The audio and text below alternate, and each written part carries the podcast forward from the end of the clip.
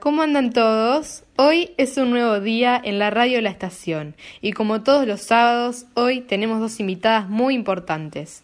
Ellas son dos estudiantes del Instituto San Luis de la localidad de Suipacha. Nos van a contar un poco cómo fue todo lo relacionado a la fecha del 4 de julio de 1976. Espero que les resulte una charla muy interesante y que la disfruten tanto como nosotras. Ahora vamos a presentarlas. Ellas son Antonella Escobedo y Santina Gogonza. ¿Cómo andan, chicas? Hola, todo bien, todo bien. ¿Vos cómo andás? Hola, buen día a todos. Primero que nada queremos agradecerte por este espacio que nos estás dando para poder hablar de este tema tan importante para nosotros, tanto como colegio como localidad. Bien, todo bien. Qué bueno, me alegro mucho que anden bien. ¿Les parece que arranquemos con un par de preguntas y ustedes van respondiendo? Sí, sí, me parece bien que empecemos. Bueno, para comenzar, eh, va la primera pregunta. ¿Qué ocurrió la madrugada del 4 de julio de 1976? Cuéntenos un poco cómo fue todo, ustedes que, que saben bien. Acá la gente ya los está escuchando. Bueno, en la madrugada del domingo 4 de julio, los sacerdotes Alfredo Ledin, Alfredo Kelly y Pedro Dufo, junto a los seminaristas Salvador Barbeito y Emilio Barletti, fueron torturados y acribillados por un grupo de tareas en el interior de la casa parroquial eh, de la iglesia ubicada en el barrio de Belgrano. Los cuerpos fueron encontrados en horas de la mañana. Junto a ellos, los asesinos habían dejado dos mensajes. Uno decía, estos zurdos murieron por ser adoctrinadores de mentes vírgenes y son MSTM, Movimiento de Sacerdotes del Tercer Mundo. El segundo, por las camaradas dinamitados en seguridad federal, en alusión a un atentado perpetuado dos días antes en esa dependencia policial. Claro, sí, sí, es terrible. Eh, y otra pregunta. ¿Por qué creen en sí que pasó todo esto? En ese momento, ¿qué situación se vivía? ¿Qué situación vivíamos todos los argentinos y se vivía en sí como país?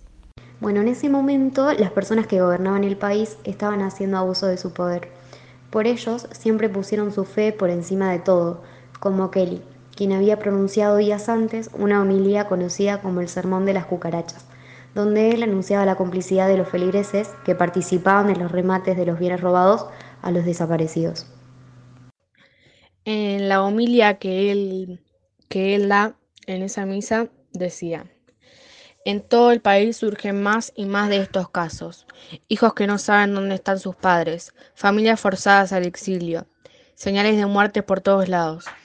Quiero ser bien claro al respecto. Las ovejas de este rebaño que medran con la situación por la que están pasando familias argentinas dejan de ser para mí ovejas para transformarse en cucarachas. Además de que él de alguna forma sabía que le podía pasar algo ya que poco antes de morir, Alfie Kelly recibió una carta firmada por varios vecinos de Belgrano donde se lo acusaba de comunista.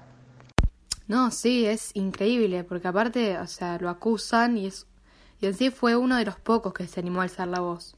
Pero bueno, también es entendible por, por la época y porque en ese momento ante cualquier cosa que pasaba ya había consecuencias. Y hoy en día, ¿cómo es esto? ¿Cómo se conmemora en Suipacha? Acá en nuestra ciudad se hizo un mural recordatorio memorando el aniversario 85 del nacimiento de Alfie Kelly. Hablando de él, estuvimos hablando con uno de sus familiares, quien, bueno, nada, nos contó que en años libres de pandemia, acá en Suipacha, se realiza una misa en conmemoración y después de la misa un pequeño acto u homenaje en el monumento que está ubicado en la calle Padre Luis Bredi.